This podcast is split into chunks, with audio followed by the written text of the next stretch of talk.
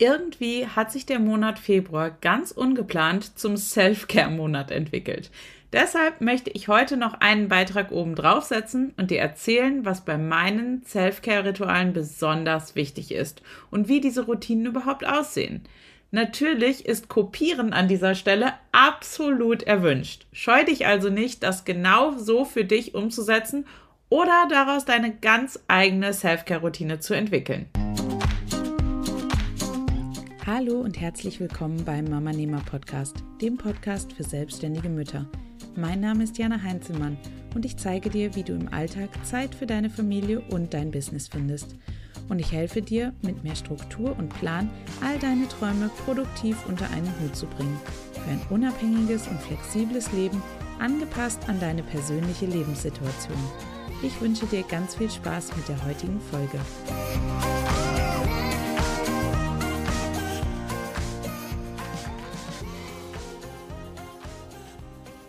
Noch vor zwei Jahren war Self-Care ein absolutes Fremdwort für mich.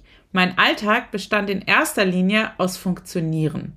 Funktionieren als Mama, funktionieren als Unternehmerin, funktionieren als Ehefrau, funktionieren als Freundin, funktionieren im Alltag. Jede einzelne Minute meines Tages war darauf ausgelegt, einfach nur zu funktionieren und all die Dinge zu erledigen, die für meine verschiedenen Lebensbereiche anfielen. Und mit jede einzelne Minute meine ich auch wirklich jede einzelne Minute. Von dem Moment an, an dem ich morgens die Augen öffnete, bis zu dem Moment, an dem ich sie abends wieder schloss. Alles war einfach und allein darauf ausgelegt, dass das System nicht zusammenbricht. Auf mein eigenes System in meinem Körper habe ich nicht einmal geachtet, als ich krank wurde selbst da habe ich noch alles gegeben, um weiterhin zu funktionieren. Und nach ein paar Jahren in diesem selbstzerstörerischen Leben merkte ich immer mehr, wie ausgelaugt und wie fertig ich davon war. Wie mir immer mehr die Energie fehlte und einfach nichts mehr voranging. Ich wusste, ich kann so einfach nicht weitermachen und ich muss etwas ändern. Und so kam ich dazu, mich mit gesunden Self-Care-Routinen auseinanderzusetzen, vieles auszuprobieren, Dinge zu hinterfragen, Neues zu lernen und schließlich meinen ganz eigenen Weg damit zu gehen.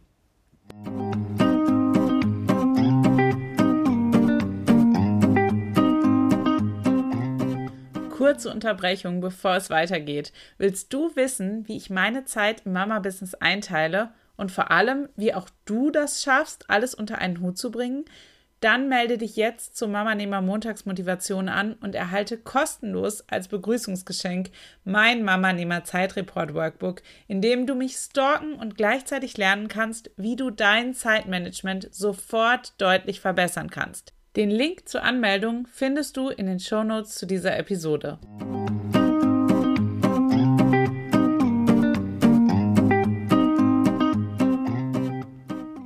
Vor allem das Lernen darüber, worauf es ankommt bei meinen Self-Care-Routinen, war ein essentieller Punkt. Denn ich bin ein Mensch, der die Dinge gerne richtig versteht und nicht nur blind einfach nachmacht. So habe ich Bücher gelesen, Blogbeiträge und Podcasts konsumiert und mich in ganz, ganz vielen Bereichen weitergebildet. Die Themen, die sich für mich dabei als besonders wichtig herauskristallisiert haben, waren Stressmanagement, Ernährung und Bewegung. Und meine Reise ist noch lange nicht zu Ende. Gefühlt fängt sie nämlich gerade erst an. Anfang des Jahres habe ich mich dazu entschieden, nochmal eine Weiterbildung zur ganzheitlichen Ernährungsberaterin bei der Akademie der Naturheilkunde zu machen. In erster Linie, weil ich gerne noch viel mehr über den menschlichen Körper erfahren möchte, um es für mich und meine Familie umzusetzen, aber eben auch, weil in dieser Ausbildung auf die eben genannten Punkte besonders viel Fokus gelegt wird, sodass es auch dir hier bei Mama Nehmer sehr zugutekommen wird. Und wer weiß, wohin mich das Interesse an diesen Themen am Ende führen wird. Aber wie sieht meine Self-Care-Routine nun im Detail aus? Kommen wir jetzt zu dem, was du in Zukunft auch direkt für dich übernehmen kannst. Punkt 1.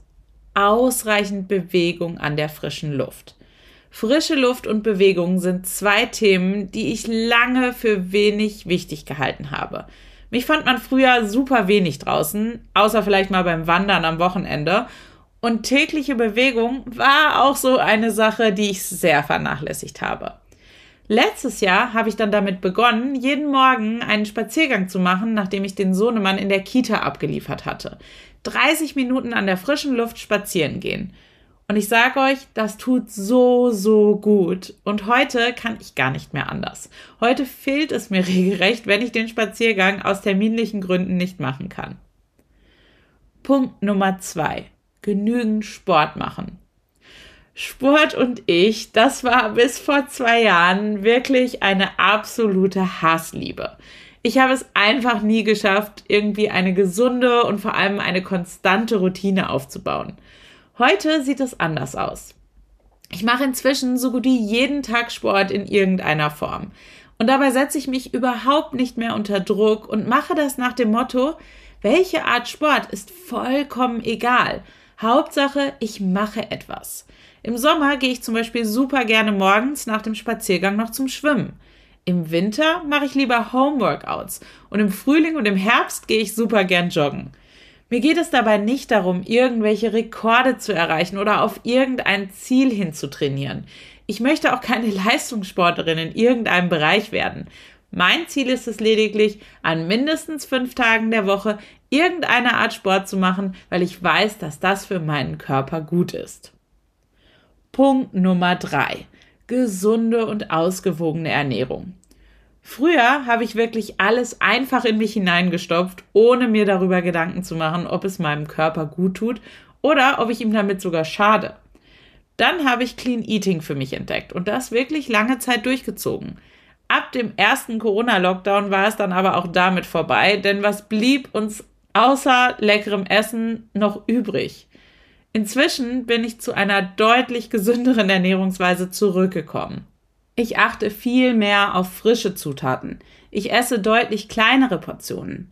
Ich kompensiere meine Gefühle und Emotionen immer weniger im Essen. Ich konsumiere deutlich weniger Alkohol. Ich verzichte so gut es geht auf Zucker und Geschmacksverstärker und, und, und. Die Liste ist echt lang und ich ändere gerade immer noch mehr, je tiefer ich in das Thema einsteige. Punkt Nummer 4. Regelmäßige Date Night mit meinem Mann. Auch als Eltern darf die Paarzeit nicht zu kurz kommen. Deshalb haben mein Mann und ich eine wöchentliche Date Night im Kalender stehen, die nur uns gehört. Entweder bei uns zu Hause, wenn der Sohnemann schläft, oder wir gehen gemütlich was essen oder ins Kino, während Oma und Opa auf den kleinen Mann aufpassen. Punkt Nummer 5. Familienzeiten einrichten und umsetzen. Zeit mit der Familie zu verbringen ist mir sehr, sehr wichtig und wir versuchen an den Wochenenden immer irgendein spezielles Familienprogramm auf die Beine zu stellen. Wandern, Ausflüge, Erlebnisse, was auch immer gerade ansteht, nehmen wir als Grund, Zeit als Familie gemeinsam zu verbringen. Und das bringt mich auch zu meinen letzten beiden Punkten. Punkt Nummer 6. Geregelter Feierabend. Seit zwei Jahren habe ich einen geregelten Feierabend eingeführt in der Selbstständigkeit ist es manchmal echt schwierig, die Arbeit einfach mal Arbeit sein zu lassen und nicht einfach immer weiter zu arbeiten. Seit zwei Jahren aber ist für mich spätestens um 18 Uhr Feierabend. Dann mache ich meinen Laptop zu und mache ihn auch bis zum nächsten Morgen nicht mehr auf. Punkt Nummer 7. Freie Wochenenden. Das gleiche gilt für die Wochenenden. Wochenenden sind arbeitsfreie Zeiten. Und daran halte ich mich inzwischen auch sehr, sehr strikt, weil ich gemerkt habe, wie gut mir die zwei Tage Auszeit einfach tun, in denen ich meine Batterien wieder komplett aufladen kann. Ich liebe meinen Job, aber auch Dinge, die wir lieben, können uns Energie rauben. Es ist also wichtig, sich genügend Regenerationszeit zu gönnen. Vielleicht fragst du dich jetzt, Jana, woher nimmst du denn all die Zeit dafür? Genau diese Frage hätte ich meinem heutigen Ich vor einigen Jahren sicher auch gestellt. Das Lustige daran ist, ich habe es einfach gewagt und mich selbst für eine gewisse Zeit zur Priorität gemacht. Ich habe mir also Termine dafür im Terminkalender geblockt und weißt du, was passiert ist? Durch die Energie, die ich durch die Selfcare-Routine entwickelt habe, kam ich danach in meiner Arbeitszeit deutlich schneller und besser voran. Früher habe ich unter der Woche vormittags von 9 bis 12.30 Uhr und von 14 Uhr bis Open End gearbeitet. Zusätzlich noch an den Wochenenden und am Abend hier und da ein Stündchen eingeschoben. Heute fange ich morgens überhaupt nicht mehr vor 10 Uhr an, mache eine 1,5-stündige Mittagspause und um 18 Uhr Feierabend. Zusätzlich gönne ich mir freie Abende und Wochenenden. Schaffe ich seitdem weniger? Nein. Im Gegenteil, ich erziele sogar noch bessere Ergebnisse und fühle mich dabei deutlich besser und gesünder. Ich verdiene mehr, weil ich bessere Qualität abliefere und ich habe deutlich mehr qualitativ hochwertige Zeit mit meinen Lieben. Brauchst du also noch mehr Überzeugung, endlich auch deine eigene Self-Care-Routine zu starten? Schreib mir in die Kommentare, wann du anfangen wirst. Heute, oder?